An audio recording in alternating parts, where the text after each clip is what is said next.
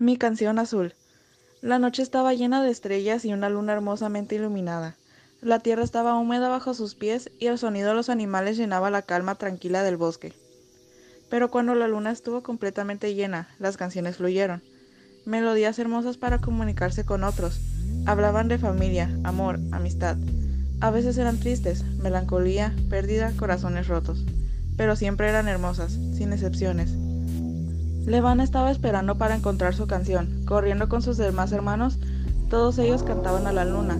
Todos ellos tenían la canción de su corazón. Los demás siempre decían, la de pelaje blanco, todavía no tiene una canción. Pero a Levana no le importaba, porque su mamá siempre le decía, todavía tienes tiempo, solo espera, espera que llegue el momento. Durante el día Levana se deshacía de su pelaje y no tenía que preocuparse por encontrar las melodías. Solo había pintura, lienzos, colores, el olor fuerte del disolvente y el óleo. Era feliz y conocía a todas las personas de ahí como si fueran parte de su familia. Mark le diría, le falta color. Samantha aconsejaría, acentúa las sombras. Lonnie gritaría, deja de robarme la pintura. También se reirían y le darían palmadas de ánimo en la espalda. Escucharían música mientras bailaban y pintaban con pinceles en las manos. Todo siempre era de la misma manera, hasta que llegó Bliss.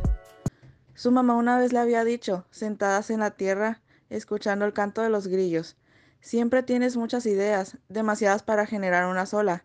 Necesitas una conexión, algo que te haga ver algo que no has visto todavía. No es tan fácil inspirarse como lo hace sonar, le había dicho Levana. Pero tal vez sí era fácil. Cuando Levana veía a Bliss, miraba mucho azul, en su ropa, en su cabello teñido. Bliss era un bonito azul cielo que siempre estaba en busca de algo.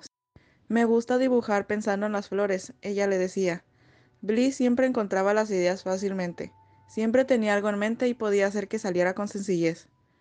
No lo pienses demasiado, le aconsejó Bliss un día que se reunieron en el patio de su casa. Estaban enfrente del bosque y podían escuchar a los pájaros cantar.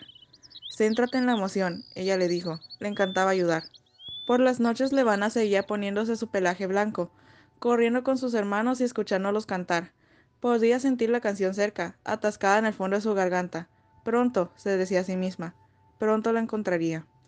Hasta que un día completamente normal, después de muchos días de frustración, tratando de encontrar el algo que le faltaba para inspirarse, Bliss había llegado con algo escondido entre las manos. Toma, le había dicho, tú me inspiraste. Y le regaló un pequeño lobo tallado de madera, pintado de blanco, con la cabeza alzada y aullándole a la luna. Esa noche, con el pelaje blanco puesto, Levana cantó.